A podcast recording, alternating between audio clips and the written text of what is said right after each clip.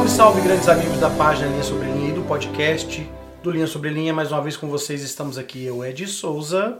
E eu, Gustavo Rodrigues. Para, neste caso, infelizmente, gravar o último episódio desta série Templos. Mas não fiquem tristes, porque vocês podem ouvir essa série novamente, vocês podem ouvir todas as outras séries para trás e ouvir as séries que virão, porque sim, nós continuaremos a gravar os podcasts, tá? Então não se preocupem, ainda teremos mais material para vocês, tá? É, falamos muito sobre os templos que foram construídos na antiguidade e na modernidade. E hoje, como derradeiro capítulo ou episódio, vamos tratar sobre os futuros templos, né? aqueles que ainda não foram construídos, é, aqueles que potencialmente podem ser construídos, aqueles que foram profetizados que seriam construídos, aqueles que foram vistos em visões. E eu acho que com isso a gente vai conseguir fechar com chave de ouro o nosso podcast, a nossa série sobre templos. Eu queria começar falando sobre uma escritura lá em 1 Nef 14, 12. Nessa escritura nós temos aí Nef, né, sobre um grande monte, né, um alto monte, em que ele recebe a visão de um anjo e ele vê várias etapas, várias etapas perdão, da história humana. E uma das coisas que ele vê é o crescimento da igreja do Cordeiro. Então preste atenção nas coisas que Nef fala nessa escritura. E aconteceu que vi a igreja do Cordeiro de Deus, e seu número era pequeno, por causa das iniquidades e abominações da prostituta que se assentava sobre muitas águas.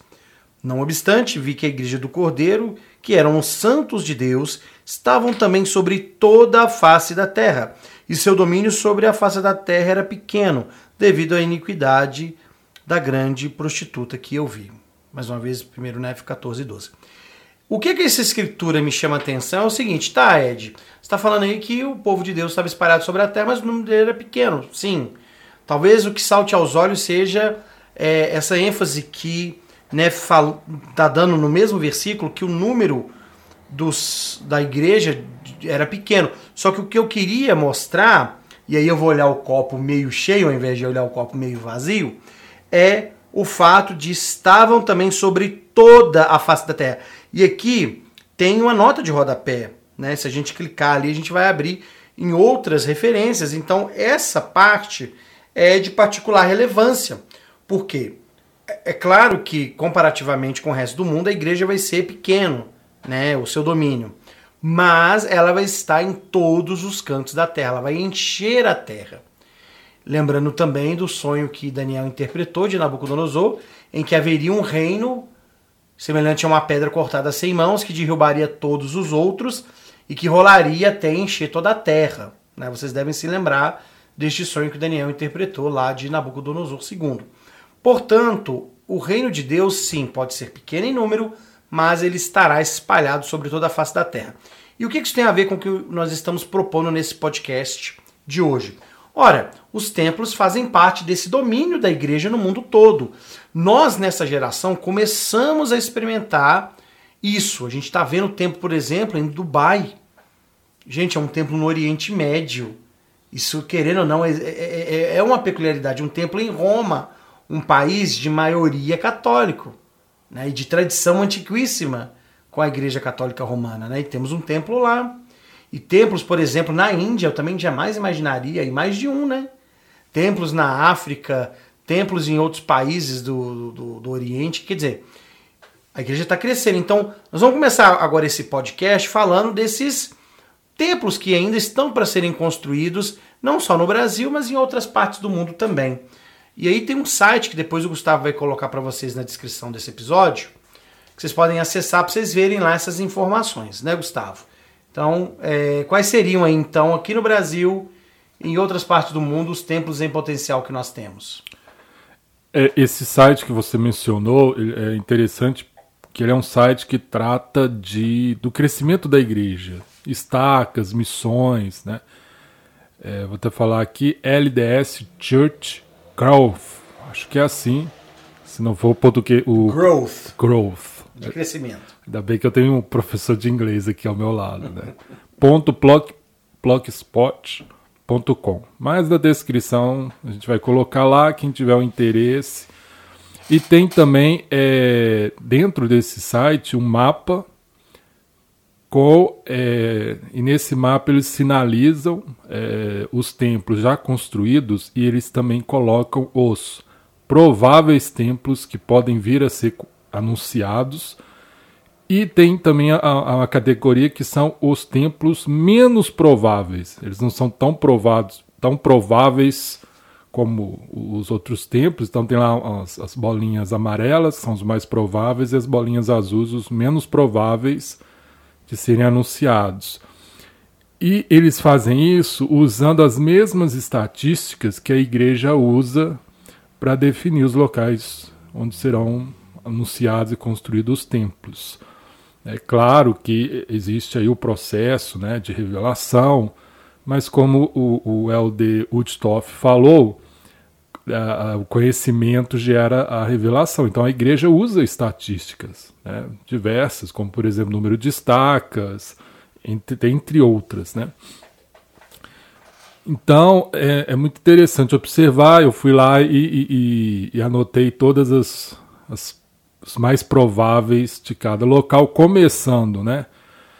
Aqui pelo nosso país, começando pelo Brasil, eles indicam lá. E uma coisa interessante, eles, eles têm um, assim, um, o acerto deles é muito grande nesse site, por usar as mesmas estatísticas. Então, aqui no Brasil, por exemplo, eles acertaram Fortaleza, Belém, Salvador, BH, é, Santos era o tempo que estava antes da conferência, era o tempo que eles indicavam como mais, um dos mais prováveis. Então eles acertam assim, a grande maioria, Manaus, né, todos esses templos eles indicaram lá e realmente foram anunciados. Então lá agora, os templos mais prováveis que eles indicam aqui para o Brasil é um templo em Ribeirão Preto e um templo em João Pessoa. Aqui no Brasil seriam esses dois que estariam aí na, na linha de espera. É, como os mais prováveis. Uhum. Mas tem também um, os que eles indicam prováveis. menos prováveis, eu achei ótimo assim os locais. Né? Tem em Rio Branco, no Acre, Cuiabá, em Mato Grosso, Palmas, em Tocantins, Teresina, no Maranhão, Fortaleza Sul. Peraí, Teresina é no Piauí. No Piauí? Tá, então eu errei aqui. Tá, Perdão. Tá, tudo bem, sem problemas. é... E Fortaleza Sul, no Ceará, Natal, no Rio Grande do Norte, Sorocaba, em São Paulo Londrina, no Paraná. Eu achei curioso, São José, em Santa Catarina. Ao invés de Florianópolis, é, é bem próximo, pelo que eu vi no mapa. Foz do Iguaçu, no Paraná, que bacana, lá na, né, onde tem as, as cataratas do Iguaçu.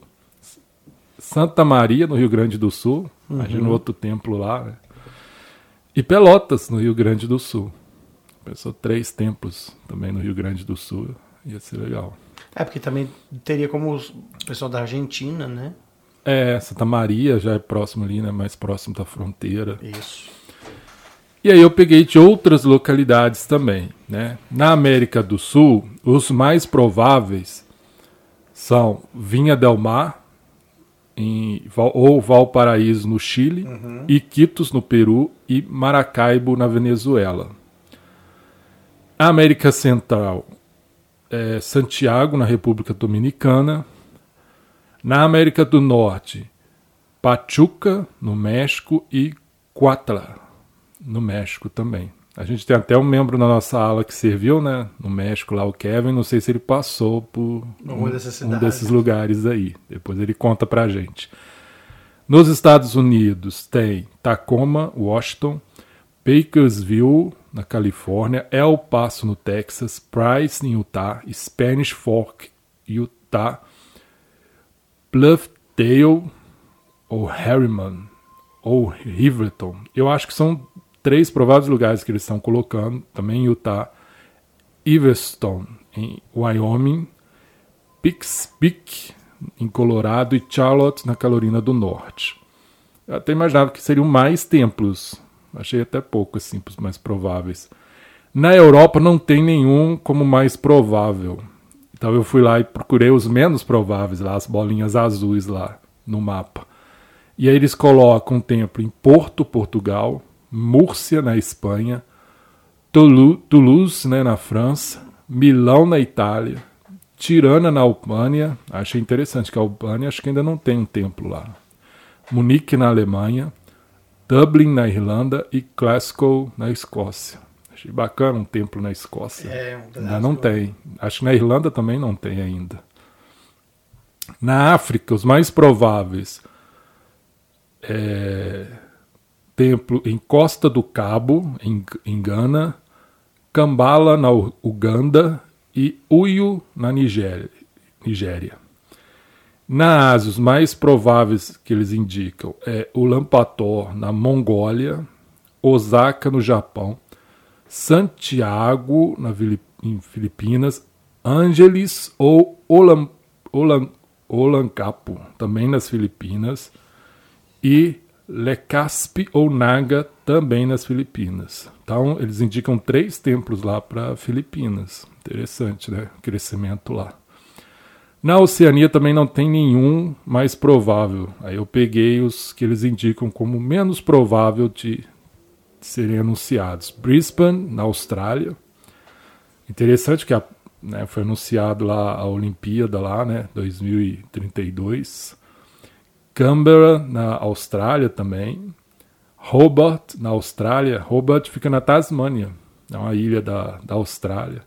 Que é da nossa época, vai lembrar do, Do Taz, do né? Taz, do desenho do Taz. né? Eu gostava muito. Também Christchurch, na Nova Zelândia. Noumea, na Nova Caletônia. Nuku'alofa ou Mala- Malapu, na, em Tonga.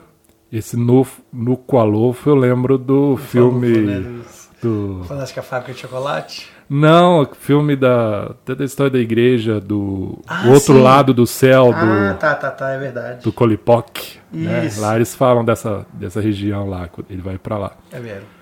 Também é Rapai, em Tonga. Então a gente tem dois prováveis templos lá, né? Savai, em Samoa. Raiadeia, na Polinésia Francesa. Majuro, nas Ilhas Marshall. E Kahului, no Havaí, que aí já é um, né, um estado também do americano. Né? Então esses são os prováveis tempos. E no Oriente Médio? Não tem nenhum citado aqui, não. o Dubai né, já é um. Um grande avanço, é, né? Mas creio que em breve virão aí. Quem sabe, né? Às vezes tem uma surpresa. Mas quem quiser anotar aí, depois confere aí nas próximas conferências gerais, aí na próxima, o que que vai. O que, que vai bater aí com esse, com essas indicações aí do mapa. Que é certo que haverá mais indicações, né? Certamente o presidente da igreja vai falar mais. Então, vocês viram aí o Gustavo trazer para nós um prognóstico de como seria esses próximos templos no mundo, templos prováveis e alguns improváveis. Agora, para que a igreja realmente esteja em todos os cantos do mundo, é importante ela estar em cada cultura. Quando você fala de canto da terra, você fala de cultura. Então, na cultura da América, ela está. Na cultura da Europa, ela está também. Na cultura da África, também ela já está. Na cultura da Ásia, na sua maior parte, também. Agora, na cultura do Oriente Médio, é que ainda encontra um pouco de resistência, né? E, e na uma, China. sabe uma coisa interessante? É, eu tenho duas décadas de membro, membro da igreja, né? É, quando eu entrei, tinha o que? O Templo de São Paulo, Campinas. Quer dizer, tinha nem metade dos templos que a gente Não, tem quando você hoje. entrou, Bruno, 20 anos atrás, acho que tinha só o templo de São Paulo, não? São Paulo, é, de Campinas, eles estavam construindo alojamento, algo assim. Mas, não, de Campinas já tinha, é é, já tinha, acho que Porto Alegre, né? Veio. Você em 97? 99, 99. final de 99. Ah, ok. Mas o que eu quero falar é o seguinte, né? Você vai lembrar disso também. Eu, eu vi muitos membros aqui, sempre que se falava alguma coisa sobre tempo, é, a, pessoa, né, a pessoa falava que é, a gente não tinha um templo porque precisava ter mais dizimistas. Isso. Não tinha um templo porque a igreja tem que crescer mais, tem que ter mais números de estacas em Minas. Outros falavam que tinha que fazer mais história da família, Mais portadores de sacerdócio. mais portadores de sacerdócio digno, mais pessoas indo ao templo, que a caravana tinha que ter um número maior e tal. Mas no final a gente vê que conta muito a misericórdia do Senhor. E depois aí do presidente Hinckley, né, que implantou a ideia dos, dos templos menores, e até ouvi um, um discurso em que ele, não sei se foi um discurso, uma entrevista, mas um pronunciamento dele em que ele falou que é, esses templos menores permitiriam que lugares onde não tinha um número tão grande de membros de estacas pudessem ter um templo. Né? Um templo assim, bem funcional, que não fique, né, vamos dizer assim, um templo grande, pouco ocupado, mas que permite o quê? Que membros fiéis de certos locais tenham templo, que não precise chegar num, num número determinado de estacas, tem que ter 10, 15 ou mais, ou um certo número de, de sei lá, de portadores, dizimistas, o que for. Né? E, e, é o caso, por exemplo, Dubai. Dubai, não, se a gente for olhar, não tem número de estacas como as estacas aqui no Brasil, um crescimento. Muitos membros lá são até pessoas de outros, outros países que moram lá. Mas eu achei interessante que o presidente, Hinckley, né, nesse pronunciamento, ele, ele, questiona isso. Ele fala: seria justo de privar essas pessoas de receber as bênçãos do evangelho? porque um certo local a igreja não é tão grande. Né? E a gente está vendo isso, e a gente vai ver muito disso ainda. Né? Países que às vezes não têm uma maioria cristã, de talvez os membros sejam a minoria da minoria, né? Mongólia. A igreja é recente lá, não é como aqui no Brasil, no México. E é um país gigantesco a Mongólia, né? É grande, né? Mas a igreja ainda é pequena lá, né? E permite que esses lugares tenham um templo né, e os membros fiéis lá possam ser abençoados e cumprir a visão aí que Nefe viu da igreja do Cordeiro, né, é, ocupando o mundo todo e os membros sendo investidos com o poder do alto. É, o que pode também acontecer, mas eu acho que é bem pouco provável, são instalações já existentes da igreja transformadas em templos em determinadas ocasiões para proporcionar acesso à investidura pelo menos dos vivos. Né? Talvez em algum momento da igreja isso precise acontecer, mas o crescimento como está, e eu, eu, eu assim, não tenho informações diretas do departamento de templos, mas o que eu entendo é que ao planejar a construção de um templo e anunciar este templo, a chance de você já ter o orçamento para tal já é praticamente certa. Então, por exemplo, anunciou o templo de BH. Poxa, falou o local, já falou o rendering, né, que é o, o esboço de como o templo vai ficar. Tudo isso leva a crer que já, já entendem tudo que vai gastar, já te fizeram um orçamento.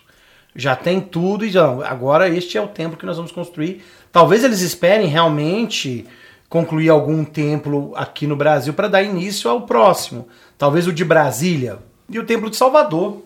Talvez estejam esperando esses dois templos concluírem para começar o de BH e anunciar os planos, né, o esboço de outro templo no Brasil. Mas eu já fiquei mal acostumado. Agora, toda conferência geral, eu já espero o presidente Nelson anunciar, falar lá Brasil lá. É, porque já virou recorrente, né? Felizmente. É, mas num país que você tem 33, 34 missões, faz realmente sentido você ter um número de templos como, como a gente está experimentando agora, faz todo sentido para mim. A igreja está crescendo.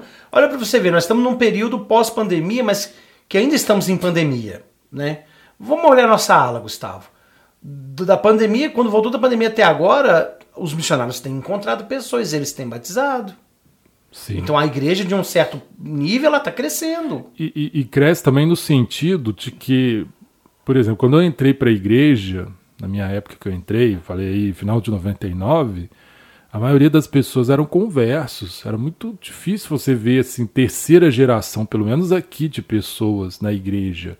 Que alguém falasse, ah, o meu avô é membro da igreja. Uhum. Né? Eu mesmo sou converso. Eu entrei, eu não tinha um parente da igreja, o avô e tal. Né? Minha mãe batizou junto comigo. E meu irmão também. E, e, e aí o que acontece? Hoje a gente já vê filhos de membros, tendo filhos, né? É. Já a terceira geração aí. Daqui a pouco os filhos deles estão indo para a missão. Estão voltando, estão casando, estão servindo na igreja, né? Ou se não casar, estão servindo também. E assim a igreja cresce também. Ela, ela cresce não só no número, mas ela, ela se fortalece, né? São pessoas firmes, pessoas que já crescem recebendo o evangelho ali no lar. Né? Muitas vezes não tem vícios que precisam vencer, aquelas dificuldades. E, e isso é aí o, o, resultado dos anos, né? De todo um trabalho sendo feito aí. E nós estamos em primeira mão, como disse o presidente Nelson, né? Experimentando tudo isso. Então vamos tomar as vitaminas, fazer os exercícios, que vai ter mais emoções por aí, né? É, eu já falei aqui atrás de casa que tem um terreno, né? Eu já estou na esperança do Templo Betim ser anunciado aí, quem sabe. Olha aqui, se for, se for um microtemplo, né, assim, de uma sala de ordenança. É, ah, por que não? não? Ser vizinho do templo ia ser muito legal. É, o que eu acho assim, como os templos têm um custo muito elevado, dada, evidentemente, né, a questão de ser a casa do Senhor e também de ser autossustentável, porque a igreja tem esse motivo, né, tem essa, essa pegada também de reaproveitar a água e tudo talvez é realmente os templos sejam muito custosos para serem construídos. Mas é, a igreja em Salt Lake, né, a gestão da, da, das finanças da igreja é muito precisa. Então, os, o departamento de templos tem com certeza um controle dessa verba. E, e se vocês forem pensar a conversão do dólar para o real, você, você quintuplica né, esse orçamento. Então, se eles têm um milhão, por exemplo, para poder usar com templos, de dólares, você vira isso aí 5 milhões de, de, reais fácil. O que ajuda bastante se você vai adquirir é, é, materiais locais, né? Talvez se importar nem tanto, mas se for material local, você consegue. É, nesse lado, ach, né, achamos uma vantagem para o real desvalorizado, né? Isso Exatamente. aí realmente. Bom, é, eu ia falar aqui de templos também, na, mais templo na, na China, né? Porque lá você tem só o de Hong Kong. Então na China talvez tenha mais um templo. Agora, é interessante em países de, de cultura muçulmana o templo estar também, né? Então, por exemplo, se você tem ali um templo em Dubai, você poderia potencialmente ter um templo em Jerusalém num futuro não tão distante, já que você tem uma parcela da população cristã. Então, pode ser que a BYU ali, o centro né, da BYU, possa ter ali a possibilidade de fazer-se um templo. Até temos aí os dados, né, Gustavo, de que a, a BYU é, Jerusalém teria sido construída com a intenção de que lá funcionasse um futuro templo, né? É, o que eu já ouvi que o presidente Faust, lá na dedicação, ele falou que ela teria um propósito no milênio. No futuro, no milênio, falou algo assim.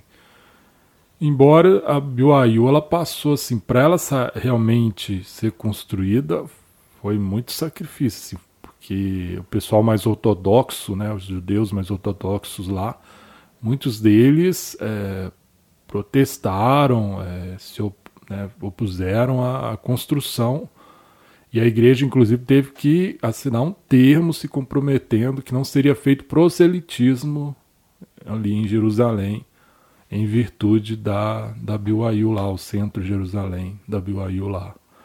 Agora, no futuro, né, muita coisa provavelmente irá mudar. Então, veremos. É, muito bem.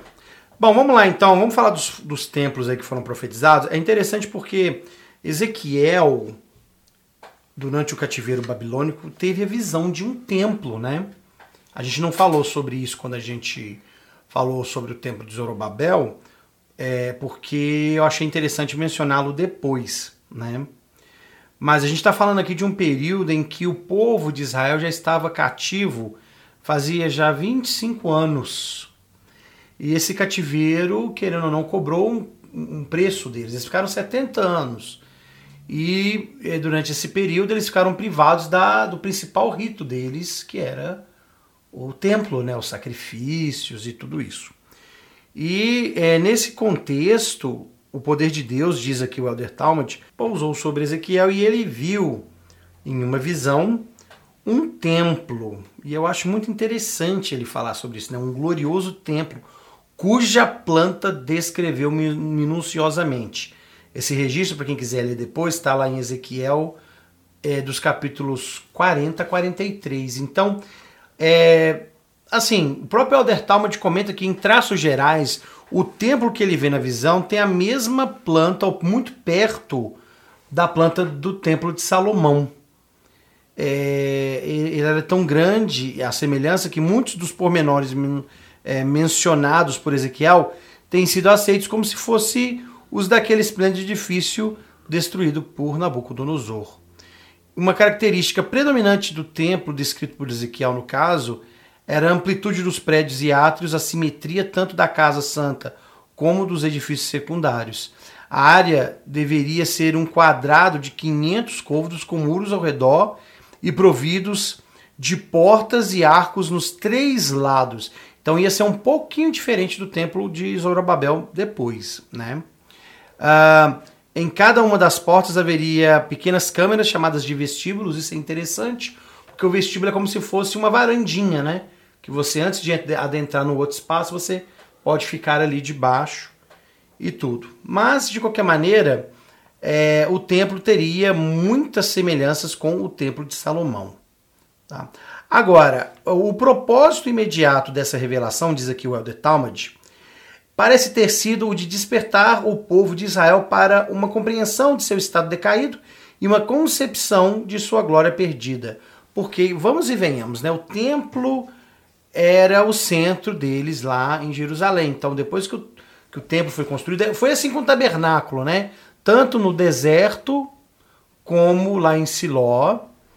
E depois que, que foi para Jerusalém, depois o templo, é, isso era para eles a coisa mais importante, porque era a morada de Jeová, né? era o próprio local onde o Senhor vinha para poder conversar com o seu povo, estar no meio deles. Então, perder esse templo seria algo muito crucial para eles, né? muito, muito ruim mesmo. E talvez, então, é, alguns eruditos afirmam que essa visão não seria um templo a ser construído, mas uma, uma projeção de um templo na intuição do profeta falar, né, comunicar com os seus é, compatriotas ali que estavam também no exílio, o que, que eles haviam perdido por causa da iniquidade deles. É, inclusive Ezequiel viu água saindo do templo, né? E essa água vai percorrendo como um rio pelo deserto da Judéia e por onde ele passa, Ezequiel viu que a vida brota, né? Vegetação, peixes, animais, até que a, essa água, esse curso da água chega ao Mar Morto, que é o mar que tem esse nome pelo alto teor de salinidade. Então ali você não tem assim vida farta, né? Peixes e outras espécies, plantas. E ele fala que quando a água vai ao, chega ao mar morto, o, o, mar se torna vivo, né? No sentido assim, passa a ter vida, peixes e outros, outros animais. Então é interessante, porque é, um, é uma ideia de restauração, né? da, da, inclusive da Terra Santa ali, daquela região. E tudo focado no templo, que é a casa do Senhor. É dali que sai a água e vivifica tudo, né? Eu gosto muito dessa parte, Gustavo, porque a água também é mencionada no Jardim do Éden, né? Os quatro rios que brotam ali da árvore da vida. Inclusive tem um filme do templo, ou talvez mais de um, que mostra esse detalhe dessa fonte de água saindo de baixo da, da árvore da vida. Então, realmente essa visão não é aleatória. Agora, seria a visão que ele teria do terceiro templo de Jerusalém? Porque os judeus querem construir, né? A gente já falou sobre isso aqui existe toda uma empreitada, todo um empreendimento voltado para a construção do terceiro templo. Você encontra lá no Temple Institute é, o, a planta do templo que eles querem construir. Você tem é, imagens em 3D, um, um, filmezinho em 3D mostrando como seria todas as partes do templo, lembrando muito a do templo de, de Zorobabel, né, o templo de Herodes. E, inclusive eles dizem que a arca já se encontra num local seguro que, assim que eles puderem construir o templo, que, ao que tudo indica, está embargado por conta dos muçulmanos, na propriedade ser deles e tudo, mas eles dizem que né, vão colocar tudo lá. Já fizeram os utensílios. Se você for a Jerusalém hoje, você vai no Temple Institute, você consegue, né, no Instituto do Templo, ver lá as peças que serão colocadas, que serão utilizadas no templo. Eu acho isso formidável, porque eles precisam realmente é, tomar isso para si, nessa, essa, essa responsabilidade. E profeticamente, meus caros amigos e amigas, o Senhor falou que o sacerdócio ficaria na terra até que os filhos de Levi pudessem fazer uma oferta novamente aceitável ao Senhor, né? É, e a despeito de muito que se tem falado a respeito da possível interpretação dessa escritura, eu acredito que eles vão sim construir um templo e eles vão voltar a fazer seus sacrifícios de animais até entenderem o propósito do porquê que isso foi dado a eles. Tem uma, um comentário, uma declaração que é do Orson Pratt, é, que ele fala a respeito do desse terceiro templo. Né? Ela é um pouco grande, mas acho que vale a pena. Ele fala algumas coisas bem interessantes aqui. Ele fala assim: Aos poucos haverá um templo construído em Jerusalém. Quem você acha que vai construí-lo? Você pode pensar que serão os judeus incrédulos que rejeitaram o Salvador. Acredito que o que está contido na 77 página do livro de Mormon, bem como em outros lugares, nesse mesmo livro, será literalmente cumprido. O Templo de Jerusalém será, sem dúvida, construído por aqueles que acreditam no verdadeiro Messias. Sua construção será, em alguns aspectos, diferentes dos templos que estão sendo construídos. Ele conterá o trono do Senhor, sobre o qual ele, às vezes, se sentará pessoalmente e reinará sobre a casa de Israel para sempre. Também pode conter doze outros tronos, nos quais os doze antigos apóstolos se sentarão e julgarão as doze tribos de Israel. Ele terá, muito provavelmente, um aposento com uma mesa sobre a qual comida e bebida serão preparados, como são adequados ao gosto e felicidade dos seres ressurretos e mortais cumprindo assim as palavras de Jesus: Vós que me seguistes na regeneração, quando o Filho do Homem se assentar no trono da sua glória, também vós assentareis sobre doze tronos, para julgar as doze tribos de Israel. Aqui está citando Mateus 19, 28. Então tem muita coisa interessante aqui, né? Ele fala que o, judeus que acreditarão no Messias. Então eu imagino que isso seja após a aparição do Salvador sobre o Monte das Oliveiras. Então os judeus verão nesse momento Salvador ali. Isso está nas escrituras é, e eles vão questionar, eles vão ver as marcas. O Salvador vai declarar que aquelas foram as marcas que né, os seus antepassados fizeram. Então eu creio que muitos acreditarão no Salvador e vão construir aí o templo, vão retificar o templo. E, e, uma coisa interessante é que fala que o Salvador sentará no seu trono. E você mencionou a arca, a arca da aliança, ela, ela representava o trono de Deus. E sumiu, né? Os judeus perderam ela. E haverá um trono, né? E talvez os doze sentarão ali junto com o Salvador, cumprindo essa essas palavras que o Salvador disse aí em Mateus 19, 28. E eu achei muito interessante falar da comida, né, para seres ressurretos, adaptada ao gosto e felicidade. Ou e... seja, Gustavo, vai ter churrasco? eu penso no céu seguinte, tem pão? É, no céu tem pão e morreu. e ressuscitou, e né? Ressuscitou. Mas eu penso o seguinte: se a comida que já, é, já costuma ser tão boa, né? Tem tanta coisa boa, imagina a comida adaptada ao gosto e felicidade de seres ressurretos. O trem deve ser bom, hein? Ou seja, a comida não é só para mantença do corpo, né? É. Mas ela é para felicidade também, né? Exato. Então tem que ser algo melhor que o bacon. Nossa, o que, pode ter mais é? delicioso que o bacon? E que não engorde, né? É, de preferência. Mas é, é, é, muito interessante, né? Ali o Senhor vai julgar. Vai julgar o povo judeu, vai julgar né, Israel. Então, tá, muito tá. interessante. Você acredita então que esse tempo só virá depois da aparição ali do Amagedon, no Vale de Megido? É, porque vai ser nessa época que o Salvador vai descer sobre o monte, né? Sim, vai ter aquela, aquela conversa que Zacarias fala, né? Que são marcas são essas nas suas mãos e tudo e tudo. E eles verão que quem realmente eles crucificaram foi Jesus, né?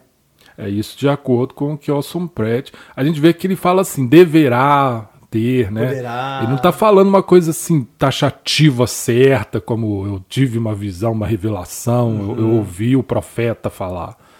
Então, eu creio que é mais uma coisa meio né, de suposição aí. Mas... Pois é, porque vamos supor, uh, coloquemos o seguinte, a seguinte hipótese. Lá no, no Monte do Templo não existe a, o Domo da Rocha, porque ele não é uma mesquita. Aquilo ali é um, um santuário, porém ele é tão importante quanto Meca, quanto Medina também parece, né? Que é um outro local sagrado para os muçulmanos. Suponhamos que não tem aquilo. Os judeus poderiam já ter construído o templo deles há muito tempo. Porque quando eles eregem o templo de Zorobabel, eles não têm a Arca da Aliança, que é a, a cereja do bolo do templo deles. Né?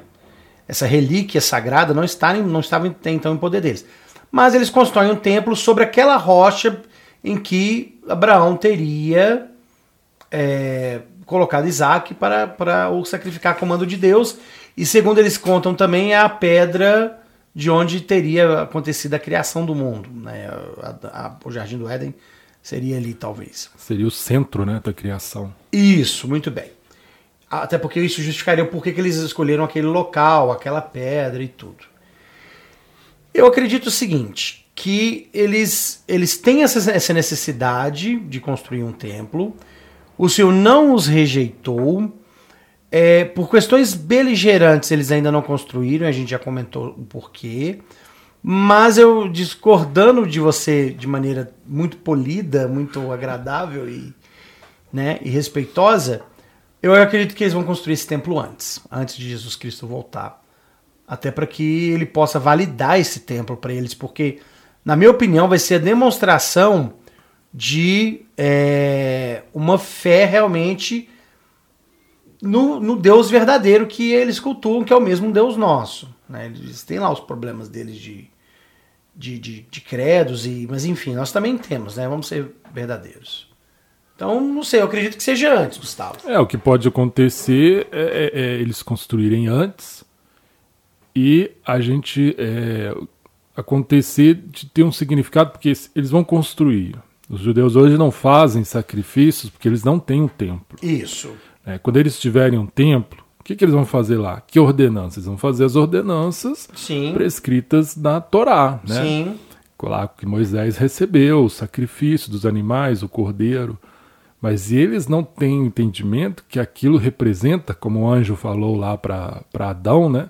Na Pérola de Grande Valor, no livro de Moisés, capítulo 5, que é a semelhança do sacrifício do né, Filho unigênito de Deus. E, e, e, com a vinda de Cristo ali, a aparição dele, eles vão entender isso.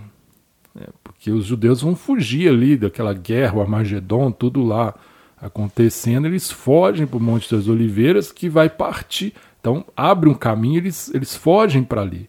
E quando eles estão fugindo ali, eles encontram um Salvador.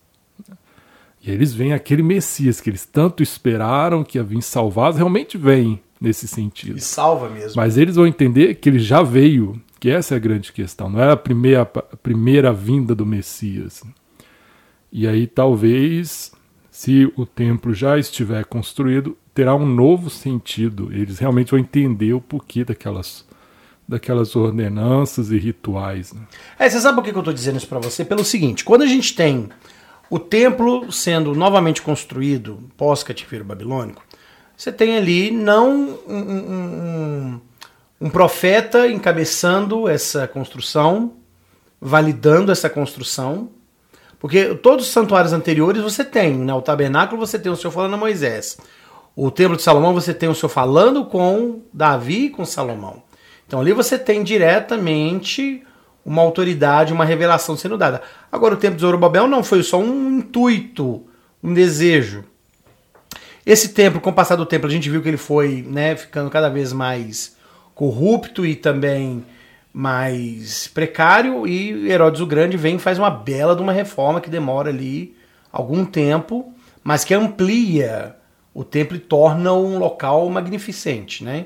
magnífico. E Jesus considera aquele a casa de Deus. Ele fala, né, a casa de meu pai, e mais de uma vez, né? Vou citar duas. Uma quando ele tinha 12 anos que ele foi lá com os pais em Jerusalém, e outra quando ele, né, põe para correr lá os cambistas, né? E, E o Rodrigo Silva usa uma palavra engraçada que é vendilhões, que eu jamais ouvi essa palavra na minha vida, mas ele fala os vendilhões, né? Então, assim, ele, e ele validando o templo me dá a ideia de, olha, ele valida, ele considera ser na casa de Deus porque ele vê que o povo fez segundo o modelo que ele havia dado por revelação. Então eu acredito nisso, é, eu, eu, eu uso desses elementos para validar a minha opinião, dizendo, olha, eles vão construir um templo antes de Cristo e isso que você falou faz sentido. A validação desse templo vem através do próprio Cristo, que foi o que aconteceu lá também, na época de Jerusalém. Né? Que ele validou o templo, ele ia muito ao templo.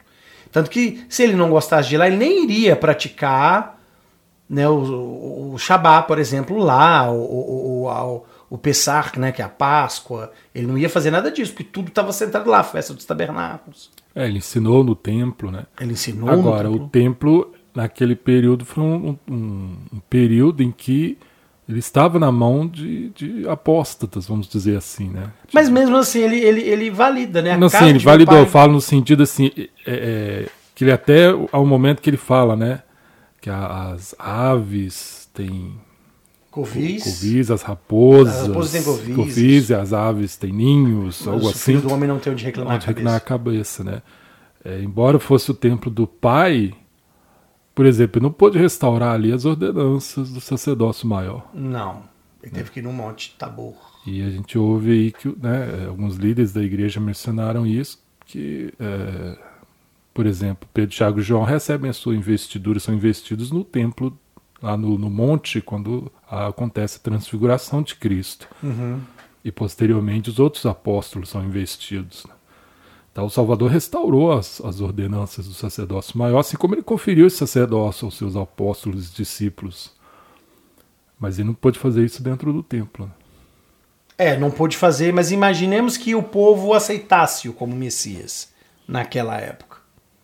Que, que teria acontecido? Será que ele, ele teria sido admitido ali prontamente no templo? Com certeza.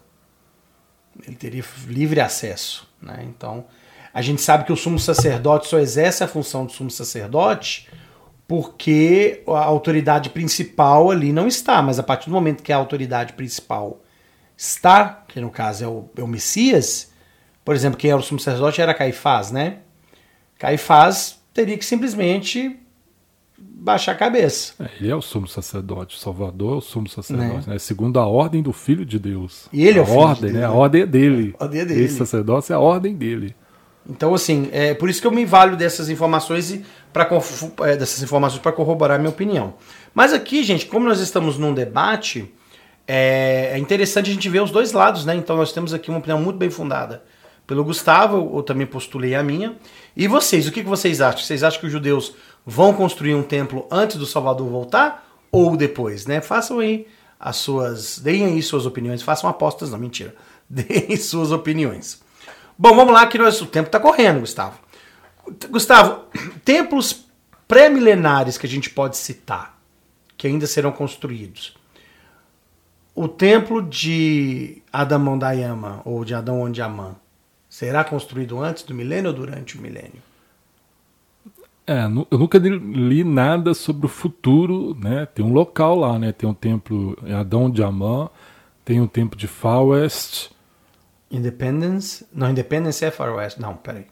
Agora eu confundi. É, Independence é o condado de Jackson, né? Isso. Que é o templo da Nova Jerusalém. Isso. Mas nos arredores ali a gente tem esses templos, né? Adão de Amã é muito significativo porque é o local onde Adão e Eva viveram após serem expulsos do jardim e é onde, no fim da vida ali, Adão, já né, com a idade avançada, ele reuniu a sua posteridade e teve um presidente da igreja, agora eu não lembro exatamente se acho que foi presidente de Benção, não tenho certeza, mas ele comentou que é, ali ele reuniu para conferir as bênçãos do templo, né, as bênçãos que hoje estão no templo. E o Salvador apareceu e abençoou Adão. Né? Então ali Adão, literalmente, ele leva a posteridade justa dele à presença do Senhor, porque o Senhor apareceu ali, né? E todos que estavam ali, né, a posteridade justa dele viu o Salvador abençoar Adão. Então, acho que um lugar desse, né, é muito significativo ter um templo. É, porque vai ter a reunião, que é antes do milênio, né? Então, antes da segunda vinda. Então, é, se em alguns tempos você tem o famoso Assembly Hall, que é aquela, aquele salão para reuniões com os púlpitos, né? Cada um em uma extremidade, talvez realmente tenha um templo ali para isso, né? Uh, o templo da Nova Jerusalém seria esse templo que você mencionou aí, não? Lá no Missouri? É, no condado de Jackson. Então. É, o senhor colocou que ali será o, o, a estaca central, né, o ponto central, e o templo no central. A gente vê aí aquela questão dos níveis, né? Indo cada vez mais para o interno. Você tem uh, Nova Jerusalém, você tem um templo no centro, né, ali como ponto central dessa Nova Jerusalém. E ela será construída pelos santos. É, a Escritura fala que vai descer a Nova Jerusalém também, tem isso em Apocalipse, o livro de Mormon, foi Éter né, que viu. E essa, né, que a cidade de Enoca vai descer, ela vai se juntar a uma cidade que vai ser construída pelos santos. Né? E eu achei algumas coisas interessantes sobre, é, sobre isso, porque havia um, um plano, né, uma planta ali da cidade e algumas pessoas que viram esse, esse plano da cidade, a chamada cidade de Sião, lá em Nova Jerusalém, né, no, no Missouri, eles falam que havia um, um projeto para um complexo de 24 templos. Então não seria um templo só, seriam 24 templos.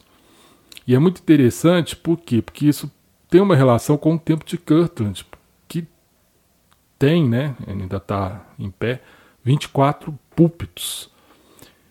E tem um conjunto de iniciais colocados em cada um desses púlpitos, né, indicando o ofício do sacerdócio dos que, é, do que, dos que estão sentados em cada assento. Então, em cada púlpito tem as iniciais relacionadas ao ofício do sacerdócio da pessoa que vai sentar ali.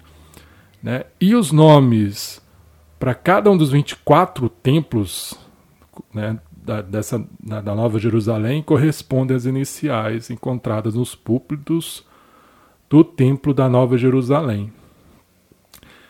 Só que é, é, Orson Pratt ele é, declarou uma vez que foi dada uma revelação em 1839 modificando o design do, dos 24 templos da Nova Jerusalém, eles passaram a se tornar 24 salas. Então é um templo com 24 salas. E essas salas foram arranjadas em um padrão circular e conectadas por uma enorme cúpula. As 24 salas, elas mantiveram seu propósito né, inicial como sendo locais de reunião para os vários quórums do sacerdócio e, e cada um mantendo o, o nome que foi origi originalmente atribuído aos 24 tempos por Joseph Smith. Né? E aí eu peguei aqui a, o nome dessas dos templos, dos 24 templos ou das 24 salas do templo da Nova Jerusalém. Então é dividido de três em três. Né? Então, do 1 ao 3, salas ou templos. Né? os três primeiros têm o nome A Casa do Senhor para os Élderes de Sião, um estandarte para as nações. Todos são grandes assim. Do 4, 5 e o 6 chama, né, tem o nome de Santa Casa Evangélica para o Sumo Sacerdócio da Santa Ordem de Deus. O sétimo, oitavo e nono, o Sagrado Repositório para o uso do Bispo. E aí isso me fez lembrar da questão da ordem unida, né? Viver a lei da consagração. Achei interessante. 10, 11, 12. A casa do Senhor para a presidência do sumo e santíssimo sacerdócio, segundo a ordem de Melquisedeque, que foi segundo a ordem do Filho de Deus, sobre o Monte Sião, cidade da Nova Jerusalém.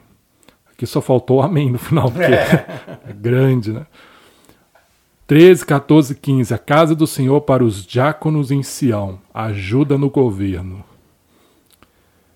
16, 17, 18. A casa do Senhor para os mestres em Sião, mensageiros da igreja. 19, 20 e 21. A casa do Senhor para o mais alto sacerdócio, segundo a ordem de Arão, a lei do reino dos céus e mensageiro para o povo. 22, 23 e 24. A casa do Senhor para a presidência do sumo sacerdócio, segundo a ordem de Arão, um estandarte para o povo. Então é interessante esse padrão porque divide né, os 24 templos ou 24 salas, seja como for, em três de acordo com os ofícios do sacerdócio de Melquisedeque e Arônico, né, sendo três para cada ofício, e a gente tem aí o número de 24 templos ou salas. E o 24 é um número que é o que? É o 12 é o dobro. O 12 nas escrituras, ele muitas vezes está relacionado ao poder do sacerdócio. Também a casa de Israel, mas né, principalmente poder do sacerdócio. Então, 24 ele é um número que a gente pode relacionar com a plenitude do sacerdócio. Em Apocalipse a gente vê isso muito claro lá com os 24 anciãos que João vê e eles estão diante do trono, ou seja, eles, eles estão exaltados, eles têm a vida eterna, ou seja, eles receberam a plenitude do sacerdócio, os convênios, ordenanças e foram exaltados. Né? São líderes da igreja, são portadores do sacerdócio que foram exaltados após esta vida. Então é interessante os 24 aí, né? 24 salas, ou, ou seja, templos, o que for. Tá, mas esse templo é o templo que vai vir com a nova Jerusalém, porque aí nós temos que deixar claro para os ouvintes o seguinte: Templo da Nova Jerusalém, cidade da Nova Jerusalém. Que quando a gente lê, né, aquela profecia de Ezequiel, voltando à fala de Ezequiel, que ele viu, né, que de Sião sairia a lei e de Jerusalém a palavra de Deus, você tem lá ele falando, né, que escreve num rolo para Judá e seus companheiros, né? Uhum. E escreve para Efraim e seus companheiros. Então ele, ele deixa bem claro esses dois polos de governo. A gente já vai entrar então no milênio, no caso? É, e esse tempo, esses 24 aí, né? Seja o complexo, complexo com 24 templos ou um templo com uma 24 salas, serão, é, serão construídos pelos membros da igreja. Né? Eles vão construir a cidade na Nova Jerusalém. Não é a que vai descer do céu. Eles serão, eles irão construir. Uhum. Essa, até Orson Pratt ele fala, né, ele teve cuidado de salientar que o, o, padrão que foi revelado para o templo, ele não necessariamente é a última palavra sobre o assunto, que revelações adicionais podem ser dadas, poderão ser dadas, uhum. né? E, e, ele falou uma coisa que eu achei muito interessante, que ele falou que esse templo vai ser único, no sentido de que é, o seu caráter e funções serão únicos, porque ele será construído de acordo com a ordem celestial. E aí é interessante, por quê? É, é, eu até peguei um comentário aqui é, sobre esse assunto no, no livro Symbols in Stone, e, e lá fala que hoje a gente tem os templos que estão que são uma esfera terrestrial no mundo celestial. Mas que o Templo da Nova Jerusalém será uma esfera celestial no mundo terrestrial. Né? Pós-milênio, essa terra será, como fala lá na Regras de Fé, né? será transformada na sua glória paradisíaca. Será um mundo terrestrial. Então a gente vai ter um templo que vai ser bem diferente do que a gente tem hoje, assim, né? Como funcionamento de um templo. E John Taylor falou que esse templo vai ser o templo assim, mais esplêndido como nunca foi feito na Terra. É um templo magnífico. Então vai ser um templo, se diz, diferenciado. Né? Então achei muito interessante. Tem uma, um comentário do Bruce Armacong que ele fala o seguinte.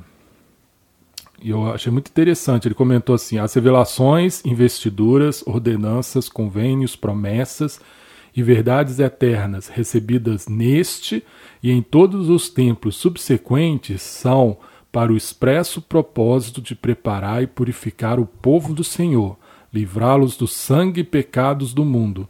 Então eles estarão prontos para construir a nova Jerusalém e o templo no lugar central. Então ele deixa bem claro: o propósito desses templos é elevar os santos para uma condição em que eles possam viver no milênio e a gente vai ter né, um templo que vai estar segundo a ordem celestial, né, que, encaixa bem com o que a gente aprende na, na apresentação da investidura. Né?